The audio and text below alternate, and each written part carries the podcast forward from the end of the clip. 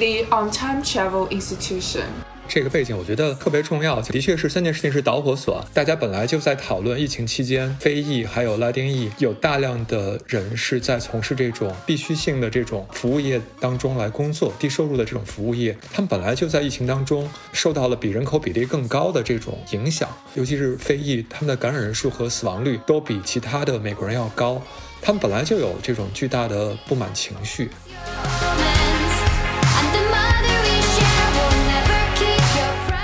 就这种类似类比活动最好的类比就是民权民权法案的民权运动嘛。最终推动社会改变的是见到了是北方白人真正的觉醒的，意识到了南方到底是什么样子，就决定要得罪于这个南方的利益，肯于这个做出这个巨大的改变，呃，所以才推动了这个整体社会的进步嘛。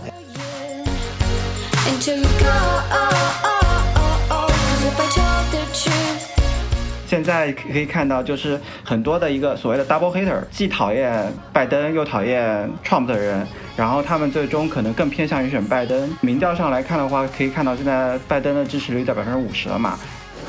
您正在收听的是无时差研究所。无时差研究所是一档横跨中美的播客节目，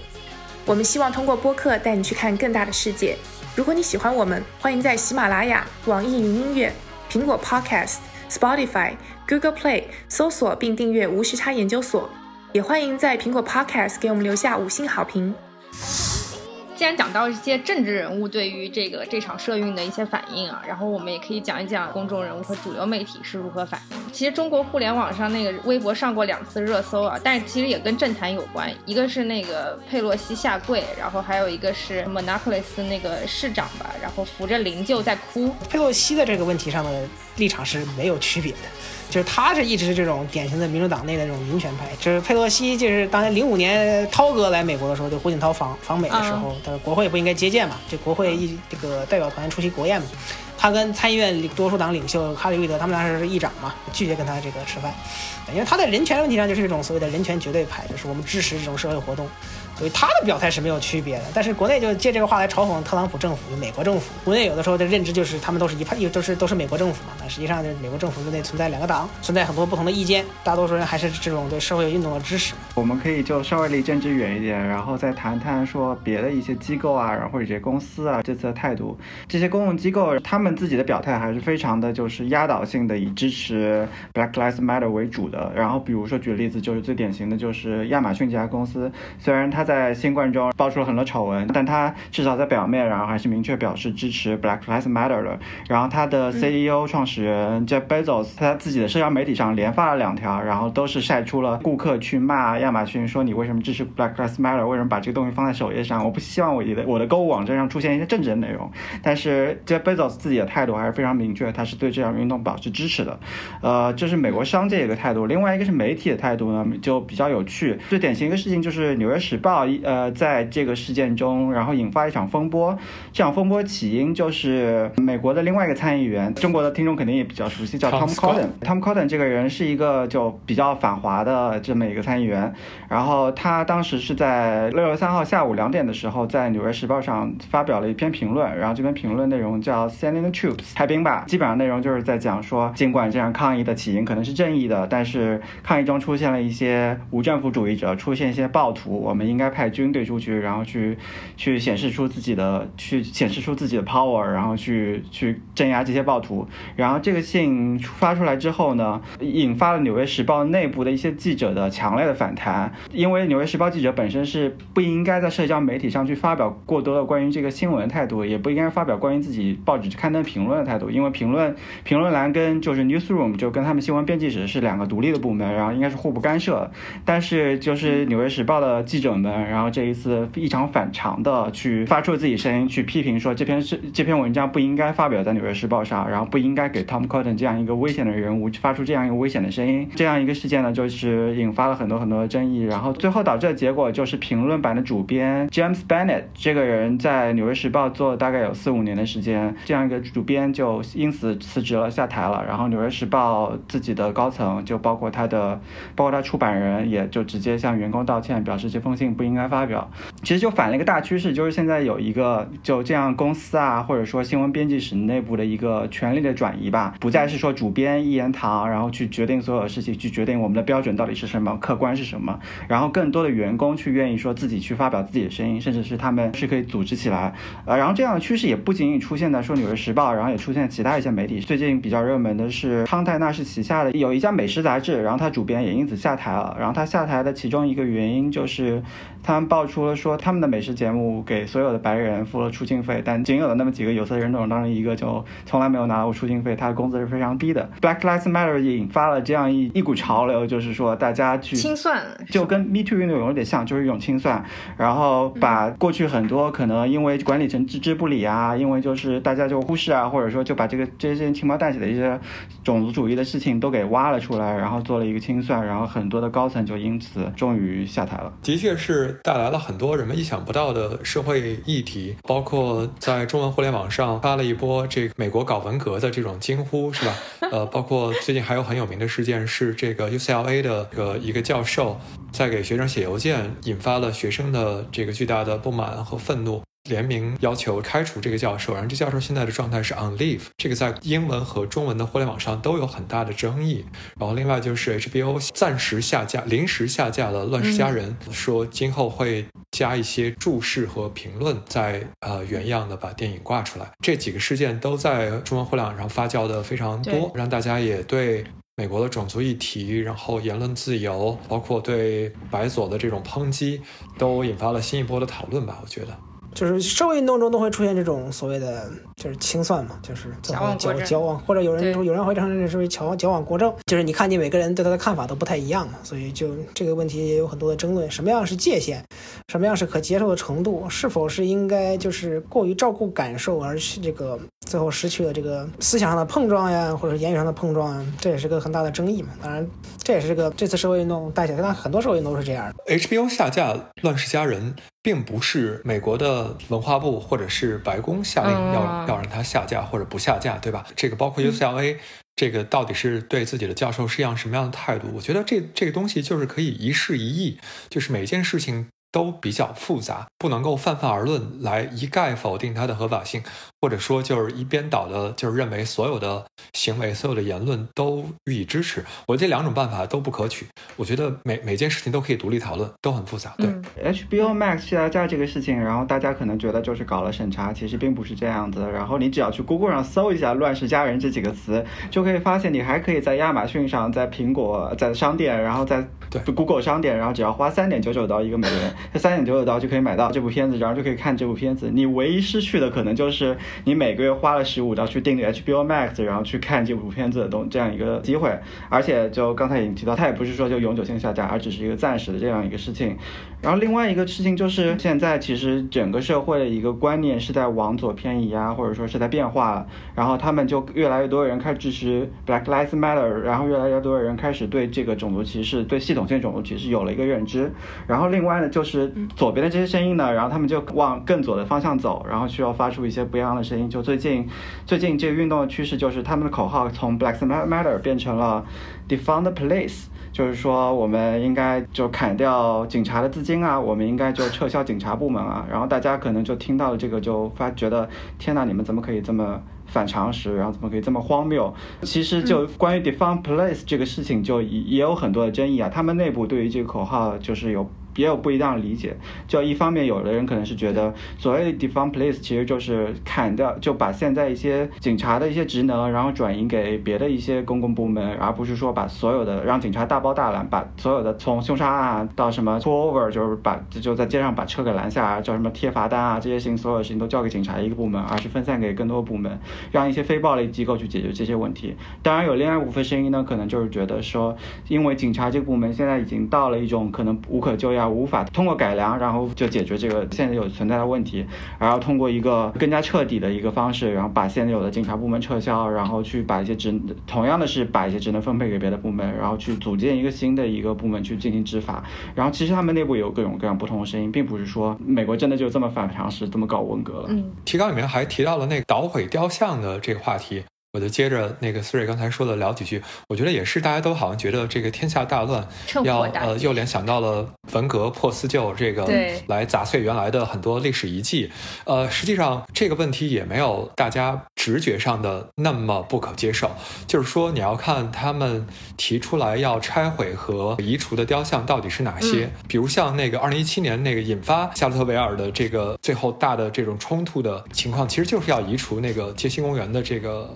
Robert Lee 这个雕像，是吧？像李将军他本身的确就是一个邦联的军事领袖，他的主要为人们所祭奠的最主要的成就，实际上就是反对废奴运动，帮助南方的这个奴隶主们来抗击北方的这种改革或者说这种国家统一运动。那他的这种价值在多大程度上是后来由南方州？给他予以美化，给他赋予了更多的像团结、温良恭俭让、传统的这样的一些美好价值。树立这个雕像的时候的意义有多少是后来人们的这个附会和美化？我觉得是可以讨论的。实际上，美国这个邦联期间的大部分的这个政治领袖和军事领袖的这些雕像，他们树立的主要的时间。都是在一九一零年代到二零年代的这个三 K 党运动高发的时候，其实是有非常鲜明的种族主义的狗哨的这个色彩在里面。这个树立雕像的人传达出来的信号，就是要维持白人至上的这种权力结构，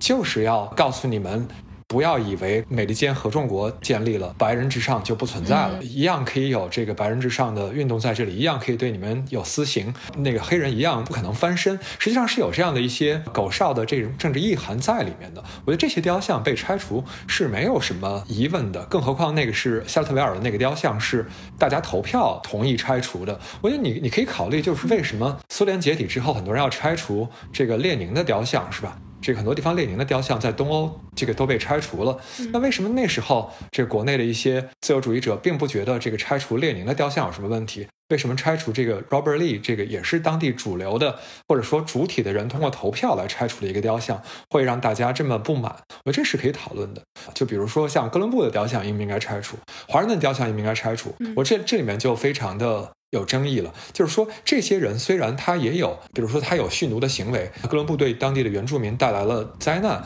但是人们祭奠他们，祭奠的这种核心的价值，最主要的特质，是因为他们屠杀原住民。蓄奴吗？嗯，我觉得不是。对，祭奠的华盛顿的是华盛顿的对美国的这种历史的巨大的贡献，是吧？纪念哥伦布是纪念他将旧大陆和新大陆联系起来这种丰功伟绩。我觉得这种跟这个拆除呃 Robert Lee 还有其他一些邦联领袖的雕像是不应该放在一起来一并讨论，没有这么简单粗暴的可以可以来定论的。就是雕像这个问题，哲是说的好，它要区别还对对待，因为我们看到现在就是因为这个运动实际上已经蔓延到这个不在美国境内了嘛，所以说。雕像这种事情也包括，就是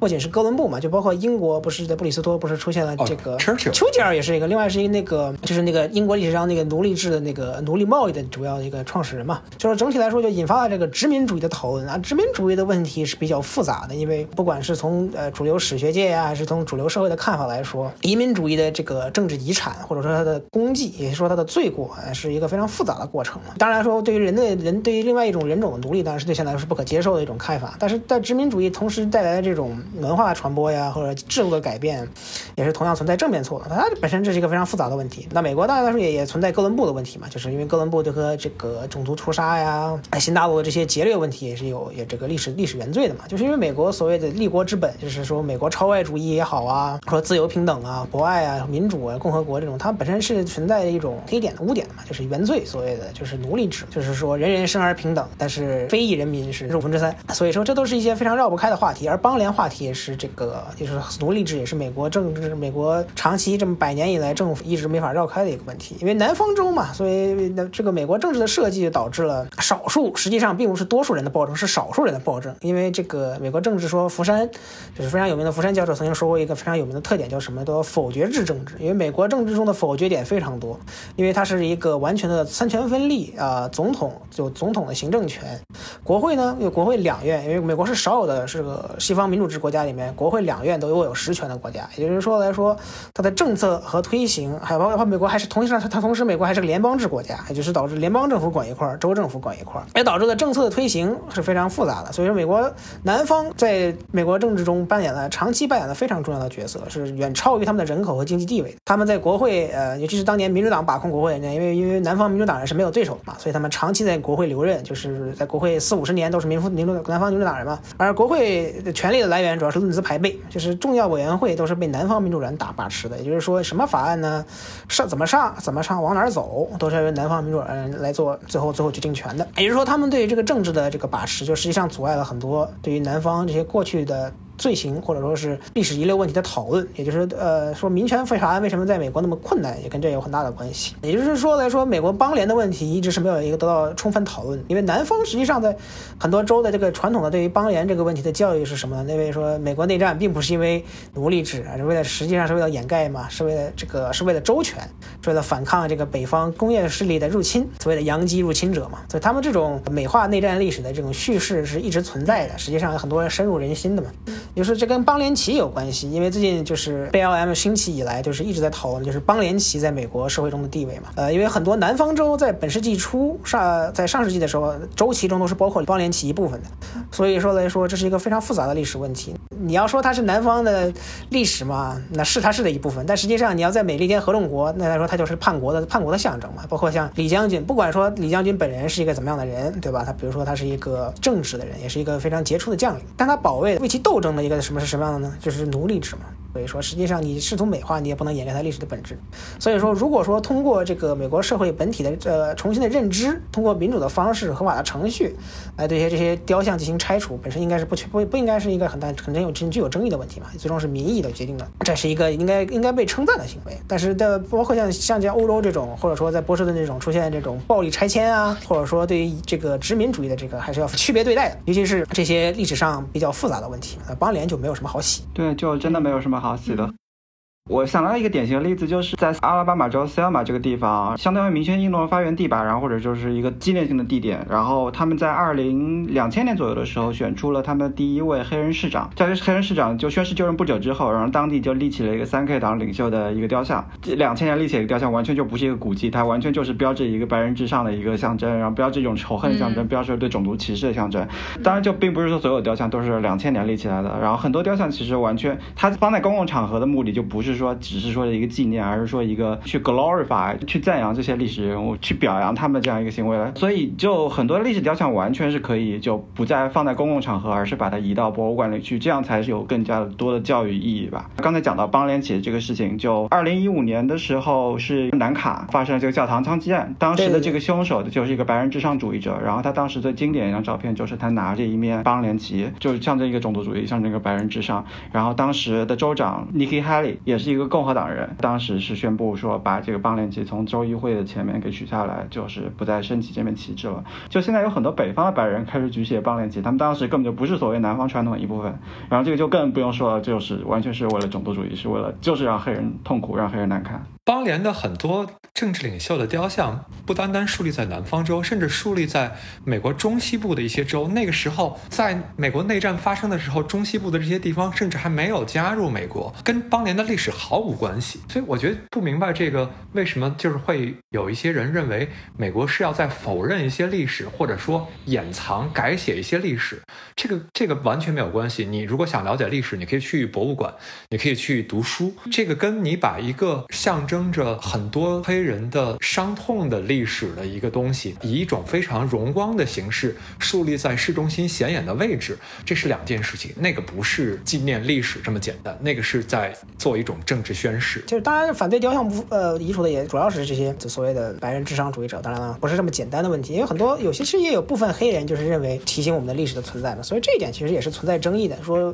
我们到底是不是应该就彻底无视这种？就相当于不很多时候言论自由和政治正确也是一样。就是你是不是应该把自己保护在一个安全的这个回音壁里头？所以这个也是有有争议的。我个人看法也是，并不一定完全赞成。但是就是如果说人们在情感上难以接受嘛，就包括这种问题，就是邦联的雕像，就很多时候就是像哲之说的，都是并不是在当时立起来的，都是在后来立起来。对。也是后来的民权运动兴起时代开始，这个为了反击，为了彰显这个白人的主权，所以才重新这个威慑，这是他们本身的问题。就是每一次好像这个美国的种族议题上面，黑人取得了一些自己的这种权利上的进展。内战之后就兴起了三 K 党，民权运动之后就兴起了这个大规模的这种私刑也好，或者是 War on Drug、War on Crime 也好，就是每呃，然后奥巴马当选之后就就会兴起了这种呃新一轮的白人至上主义者的反弹。每一次这种权利的取得都不是一蹴而就的，都是会经过反复的这种冲击和这种拉锯，然后呃里面里面都不是平和的，都有很多冲突。我觉得这是我们要理解这个社会运动特别重要的一点。中文的读者特别不能理解，就是为什么好像他们一直不满足。就是已经这样了，你为什么还不满足？你为什么还对政府、对警察不能信任？就好像你你应该知足了一样。我觉得这个就属于我们接收到的历史也好，或者说我们接收到的这种文化信号也好，跟美国人自己感受到的，或者说他们在历史当中遗传下来的很多这个信息，是中间是有隔阂的。呃，中文世界的大部分读者对很多这种东西是难以体认的，不能够体认为什么黑人对这种体制有这么巨大的不信任。然后和这种反抗的情绪，从种族的视角理解的科学史、政治史、社会史，都是没有大规模进入到其他国家的这个我们普通民众的眼界当中的。我们看到的都是。这个好莱坞的这种一派祥和的景象的这种影视作品，呃，包括像《乱世佳人》这样，这个感觉是一个梦幻般的这种一个浪漫的爱情故事的这样的一个一个场景，我觉得这是我们在很大程度上难以对这种黑人的很多痛苦进行共情，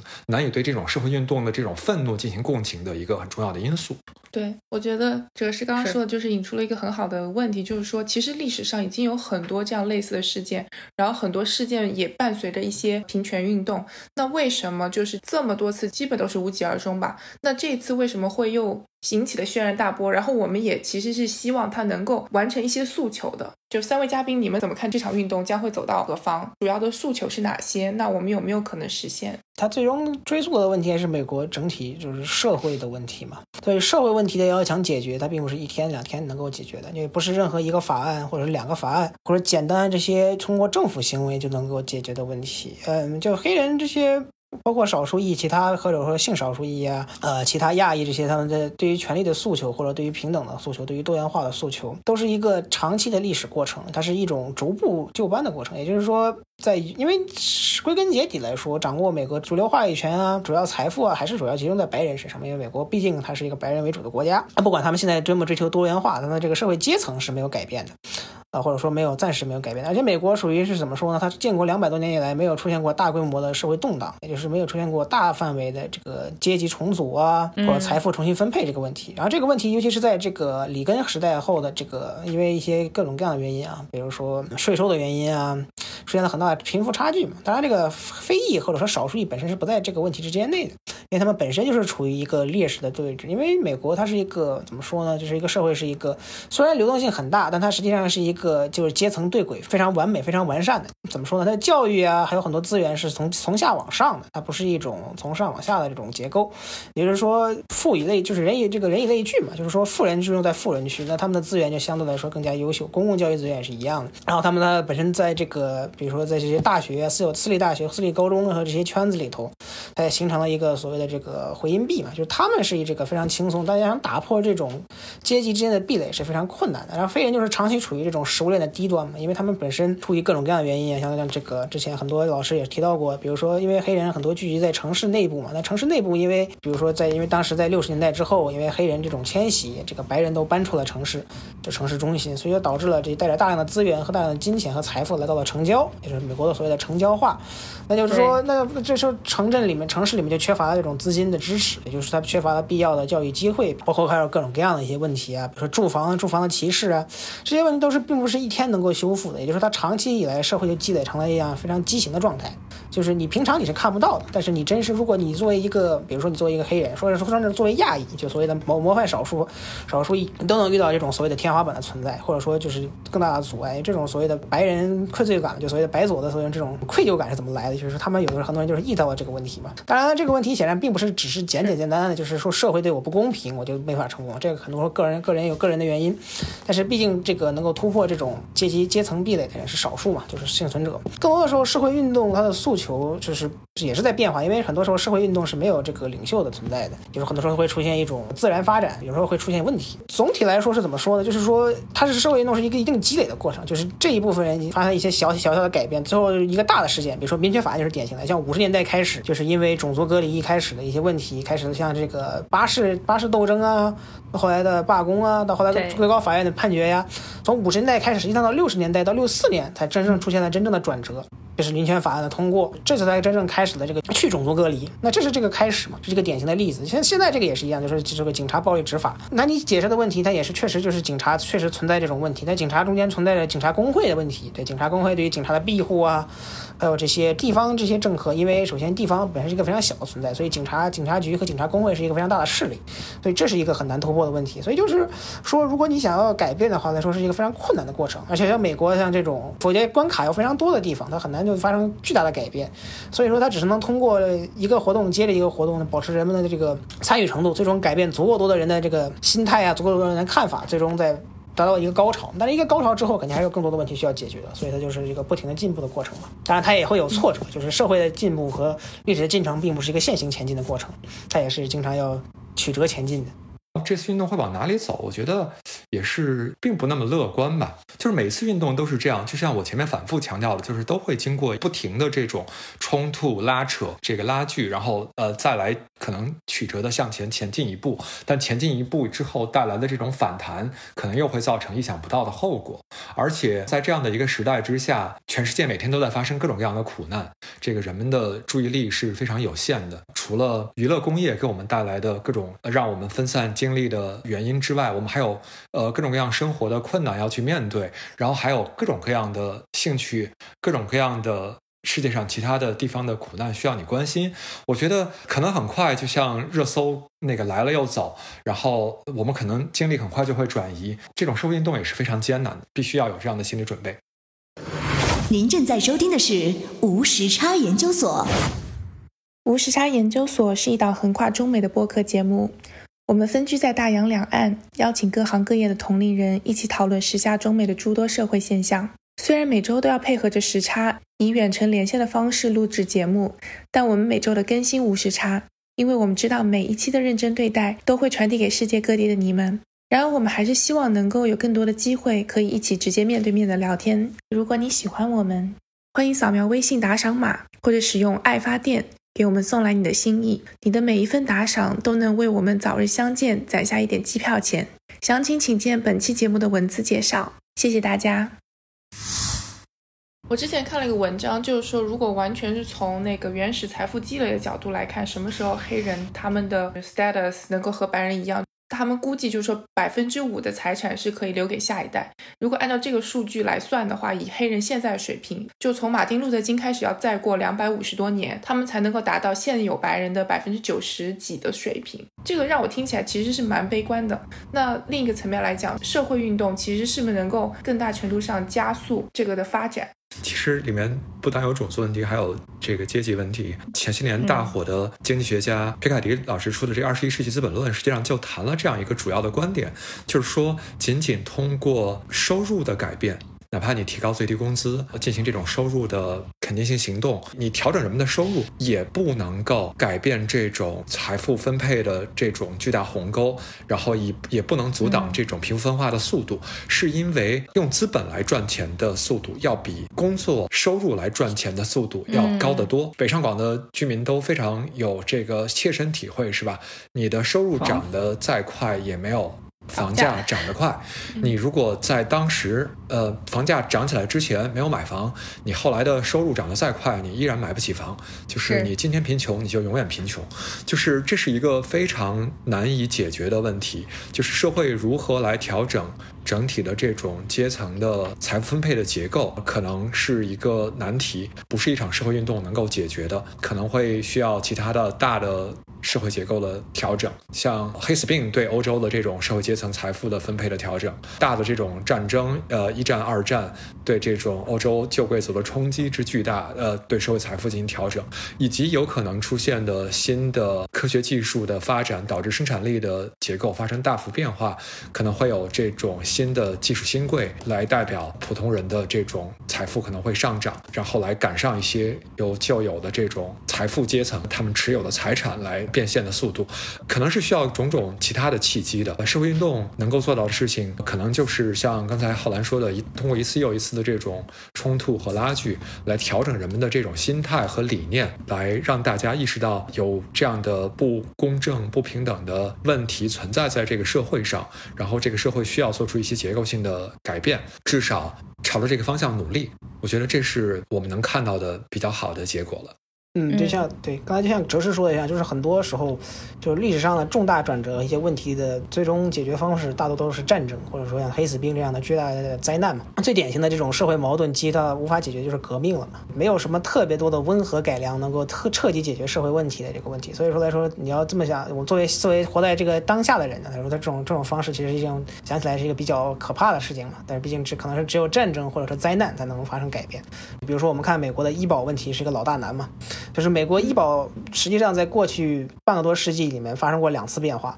这两次变化都是在一个是在一九六四年这个 Medicare 跟 Medicaid，就是这个老年健保系统跟这个贫苦人健保健保的这个医保的成立，和这个二零零八九年一上台奥巴马上台之后的这个奥巴马医医改嘛，就零九年零一零年通过的这两次重大的改变，实际上都是凭借了两次重大的历史机遇嘛，一次就是一九六四年之后肯后肯尼迪遇刺之后，然后加上这个哥德华特本身这个林登·约翰逊当年的对手是一个极端保守派。就导致了说，民主党短暂出现了一个巨大的国会国会多数嘛，那时候他们在国会占据了分别三分之二的多数，勉强通过了这么这个对社会保障体系有这么巨大改变的医保，这是第一次。然后第二次就是奥巴马在零八年，因为共和党因为那个金融危机啊，再加上零六年之前一战连续两轮选举遭受惨败嘛，所以就那时候民主党在国会握有了巨大的优势，所以就通过了这种优势，美国才通过这种巨大的变革和巨大的机遇，美国才通过了像医保这样改革这样的问题，就体现到为什么在巨大体。体系化或者说制度性的改变是多么的困难。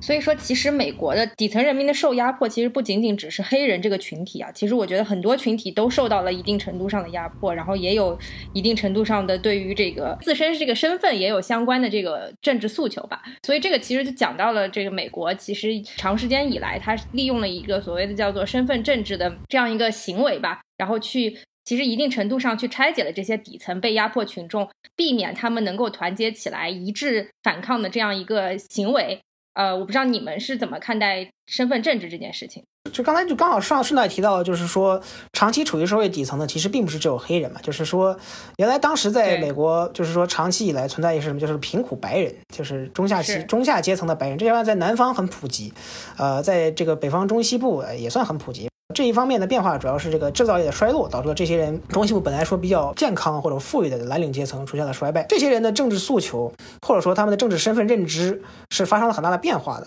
这就是美国政治近些年发生的一个主要变化，就是从所谓的经济和阶层，还有意识来定义你的党派认知，到意识形态和身份认知来定义你的党派。因为这些传统的这些贫苦白人啊，和包括在南方的贫苦白人，即使是在民权法案之后，一直都是民主党的重重要支持者。就大概到本世纪初之前。就知道说，因为民主党实际上在南方保持了在地方还是保持了很久的权利嘛，但他们主要靠主要在六十年代之后不再是一党独大之后，主要是靠这些贫苦白人，就是农村白人和这些少数裔，就是在非裔这些选民的支持。那他们的经共同的经济诉求就是什么？政治诉求是什么？就是经济利益，就是说联邦政府福利福利呀，还有这些项目呀，是给他们保障、提供机会的呀，提供基本社会保障，提供爬上的阶梯的。就是这是原来这种政治联盟，但是就自从怎么说呢？就是美国政治发生了一些变化，就是说这种传统的这种以经济利益为先或者以切身切身利益的这种政治动力发生了变化，就变化成了这个所谓的身份身份认知了，就是说我是怎么认为，就是当然这可能跟全球化有关系，跟这些这个美国社会出现多元化出现问题也有关系，也就是移民的潮流，也当然全世界都出现这种问题，就是说什么是美国人嘛，就是他们本身也出现了这些问疑问，即使是在民主党这个帮助下，或者说这些社会福利体系的帮助下，他们也没有更大的改改观嘛。之前说到了是各种各样的问题，阶级上的问题啊，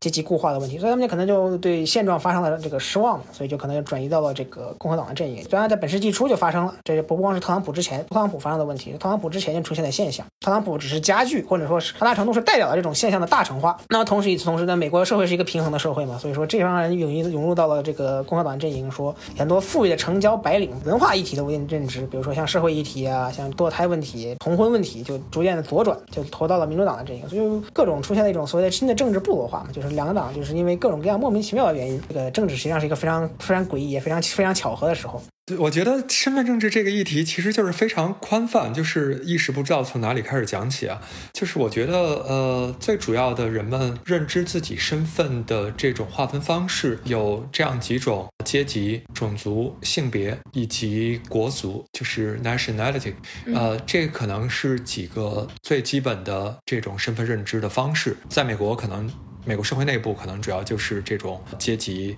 性别、种族。那个都是非常有统治力的这种身份认知方式，就是说，它有可能会在某一种社会运动兴起的时候，比如像你的某一种身份，比如像种族身份，实际上是可以在运动中超越你其他的身份，对你进行自己的认知的这种划分，然后你可以是一个黑人的精英阶级。但是你依然选择了站在全体黑人在社会政治经济受压迫的地位的这样的一种视角来看待美国社会，并且参与到这场这场运动里面，就像有一些这种呃黑人保守派也依然会。选择投给共和党、投给特朗普的票是一样的道理，就是说身份认知不是一成不变的，它是可以在几个这种维度上，人们有不同的利益当中，有一些东西是可以切换的，比如像这个种族之下可能还有性别，是吧？呃，我觉得大家要认识一些问题的时候，就是要避免这种随意性的切换问题讨论的视角，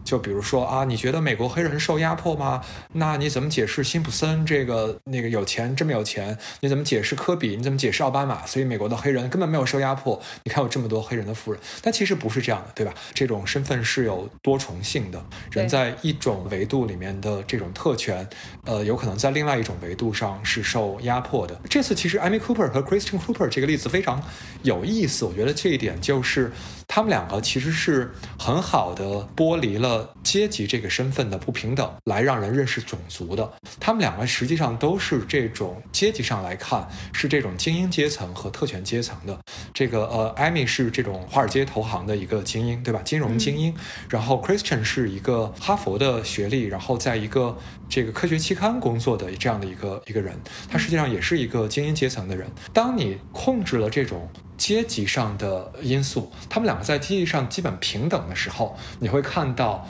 这种种族身份的巨大差异，会让艾米选择了这样的跟他的冲突方式。我觉得就是说，我们要自己有意识的来辨别这种不同的身份，然后再讨论社会议题。我觉得这个是让我们觉得非常重要的一点。怎么说呢？就近些年来说，身份政治跟民粹主义就是两种。就是两个被用烂的词语，就是说今年兴起呢，实际上大家都喜欢使用的，实际上大家对它的定义都不太不太准确，或者说不太一致，总在变化的两个词语。这身份政治实际上就是一个典型的，就是这其实在美国政治中一直是存在的。我们现在看到的身份证，就像哲师说的一样，实际上是什么呢？实际上是阶级的身份认知，就是你这个人作为一个阶级的成员，取代呃由这个种族或者说是这意识形态的这个身份认知而取代。所以这是一种新的趋势，就不代表他之前的政治就不是身份身份政治了。就是说，包括白人的身份政治，就是说白特朗普。有些时候利用的这种种族至上主义啊，或者这种的，它也是一种身份政治的一种典型，就是白人的身份政治。那黑人身份政治和少数裔的身份政治也是一种身份政治，所以它就是一种长期存在的现象。那现在我们就用这个新的词语来描绘这种现象，所以大家都喜欢用，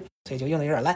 对，没错，还是说到这身份证这个问题。然后就这次弗洛伊德事件中，因为涉事的是有四个警察嘛，对，然后其中也包括了一个亚裔。我们当平时讲到身份证这个，然后总是觉得啊，就是一定是黑人啊，黑人一派啊，然后西语一派啊，然后亚裔一派啊，怎么怎么样的。然后其实你看到的是，在这个事件上，他可能警察这个身份认同，然后压过他对于亚裔的这个少数族裔这个身份认同。他警察就有了一套自己的文化。然后就一个典型的例子，就是他们有一个一面美国国旗改了一面一个蓝色条子的一个星条旗，这种认同方式压过了他所谓白人啊，然后或者黑人啊，或者什么亚裔啊之类的这样一个认同。所以说就导致一个很。很危险的事情就是警察自成了一派，他们有了自己的小团体，然后他们不再是说为社会服务，甚至说因为市长权力比较有限，他们不会听市长的话。NYPD 就是典型的例子，他们对百思豪的不满就明显表露在脸上。警察势力太大之后，就很难说去进行一个深化的改革。我觉得这个事情中让人乐观的一点，就是因为说说现在有了这样 defund police 啊，有了这样一些所谓的极端的声音之后，带来一个后果就是一些保守派也开始同意说我们需要进行警察改革了。defund police 太极端了，但我们同意要进行。警察改革这样子至少是有一个所谓的共识在了，不管这个共识是表面的还是深层的，然后当然就具体到政策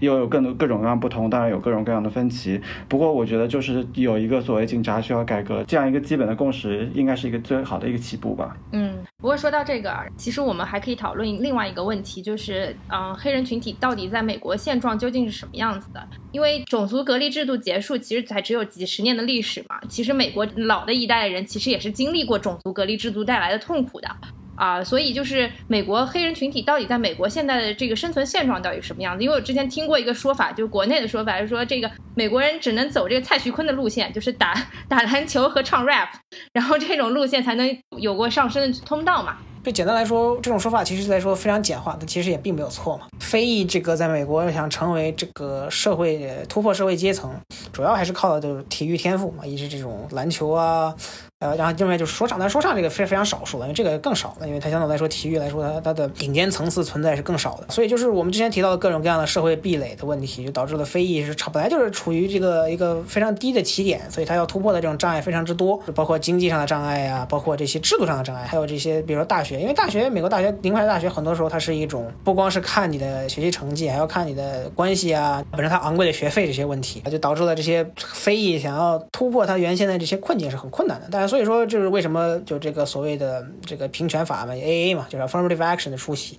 也是这个所谓亚裔这个反感比较大的问题。就是一种所谓的回馈措施，因为对美国之前的原罪做出的补偿啊，对于社会现状的，当然它是一个不完美的答案嘛，所以导致了很多各样各样的问题。总体来说，政治权利上来说是平等，经济上的机会来说依然是面临着很多问题嘛，但是也不是说完全就没有机会。但是呢，政治利益当然也不是完全的这个平等啊，比如说还依然跟南方州啊，典型就是经常还遇到一些投票的投票上的问题啊，对吧？还有包括这个九十年代以来的严刑峻法导致的这个，虽然经常出现这种单亲家庭啊，经常有人在家里在坐牢在坐牢啊这种事情，社会问题依然是存。在的。就是处境怎么说呢？也肯定是有所提升，但肯定也不是到了这个所谓的就是国宝级，就是那个享受特权的这种这种概念。对，你要谈特权是完完谈不上的。大家在强谈到警察对黑人暴力的时候，然后就有人喜欢，然后去强调另外一个问题，就黑人跟黑人之间的暴力。嗯。然后总说，那你们黑人之间之间互相互打互杀，然后这个问题可怪不到警察头上啊。其实同样也有警察的责一部分责任吧。有一个 paradox，就有一个矛盾在于 over policing 跟 under policing。然后 over policing 呢，就是说警察。部署了更多警力到黑人社区，然后但是这些部署的警力，他们并不是说去解决是警察呃黑人跟黑黑人之间枪杀啊这些暴力事件，因为解决这些事情需要花更多的警力，然后对他警察生命也有威胁，然后也需要花更多的资源，他们更多去处置的就是这些，并不是这些重罪，而是这些像什么贴一些罚单啊，然后你牌照过期啦，然后处理这些事情，而且他们这些潜意识的里面偏见，然后也会对黑人生命产生威胁，所以导致的一个后果就是警警察跟黑人之间互相不信任。哎，因为这个肤色是无没有办法掩盖，你可以看到，就很多哪怕是就已经非常成功的黑人，像刚才提到这个 Christian Cooper，就这个 Amy Cooper 的举报这个黑人非常成功的黑人，他们也会在生活中面临各种各样的歧视，甚至是威胁到自己生命的这样一种歧视。就你开着一个宝马车，你开着个特斯拉，可能就会被人拦下来，觉得你这车是被偷的。这样的事情可能是我们作为一个亚裔是没有办法体会到的。当然，最近就因为这个新冠事情，然后有很多亚裔被吐了口水啊，然后可能终于对歧视有了一个认知，但是这个歧视的程度可能是跟他们没有办法去比的。是对思睿刚才说的那个开豪车的那个事情，是南卡州的参议员 Tim Scott 也提过这个问题，对吧？你即便贵为这个参议员。或者是这个参议员的一些高级的助手，他们如果在街上开这种比较好的车，就会经常被警察拦停。这也是作为一个你的阶层依然无法取代你另外一个方面的身份的一个一个非常好的例证。然后我们之前那次来聊绿皮书，聊过很多他们在社会上的困境，他们在参与医疗当中有很多的各种各样的问题。就是你如果想细心了解一下，你会发现其实是非常非常困难的。也不要把这个。我们没有看到的事情就当做不存在。要知道，这个留学生来到美国的这个群体，我们大部分都是经过这个所谓移民筛选，或者是留学筛选，这个来到美国的人，代表了那个可能会取得更相对较好、较安全的这种工作，呃，随之带来的这种社会保障，包括你的医疗保险。你的各种社会安全网，我们是经过了拣选的这种人群，我们不是这个最有代表性的这种少数族裔。我们必须要认识到他们面临的各种各样的结构性的困难。这个其实是跟之前的这个几百年来的历史积累和这个资源分配是有关系的。对，最主要的就是那个财产的累积是一个重大的问题。对，就是他们没有办法来把自己的房产，就是由于在很多时候进行隔离，对黑人进行这种住房贷款的限制，呃，很多人就没有办法这个贷款买房，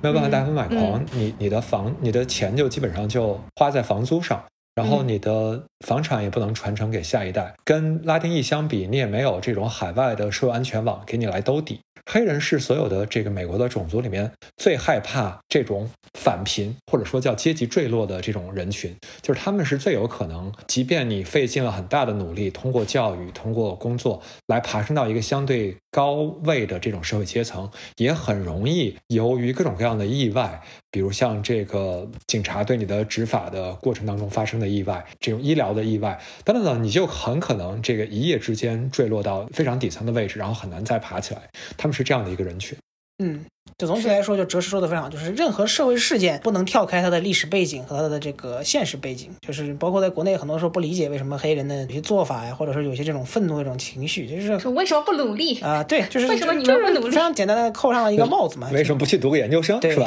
呃，就是你不能剥夺了这些先先前先提因素来看这个社会的问题嘛，尤其是社会问题，它是一个错综复杂的问题。当然中间也有他们本身自己的问题嘛，也不是说他们都是完美无善的。但是这个问题怎么造成的，其实实也是有这种。外部因素所造成的，所以这个一点的教育是非常重要的。今天非常感谢三位嘉宾，然后这个轮番上阵，给我们带来一场这个非常精彩的节目啊！我觉得就是内容非常的丰富，就跟我们 以前的每一期他大家来上的节目一样，都是这种目不暇接。然后中间听到一半的时候，然后觉得信息量过大，然后脑子还一度死机。大家可以好好消化一下这期节目。我们觉得就是说这个议题其实还是非常大的。就像哲师在一开始的时候说，我们这个提纲写的过于庞大了，我当时还没有意识到这一点。然后忽然发现聊到一半的时候，觉得哦，这个可探讨的空间和可探讨的地方还是非常多的。这场运动到底何去何从？然后大家听完这期节目，其实也有一个比较清晰的认识和了解了。然后我们就静观其变，然后看看这个到底是未来会走向一个什么样的方向。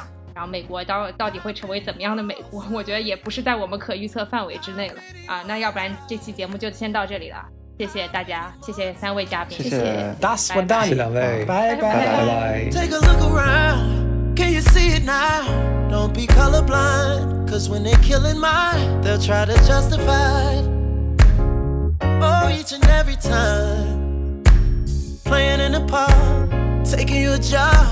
Sitting on the couch. in your own house. Never seen no matter what we do.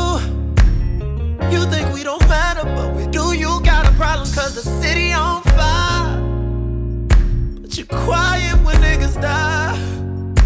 Let the soul about that body that we buried. You a God now, you no longer have to worry. It's so hard to sing these words out loud. All these beautiful, precious black lives. Lost in the name of senseless white pride. Tears falling from us. How many mothers have to cry? How many brothers gotta die? How many more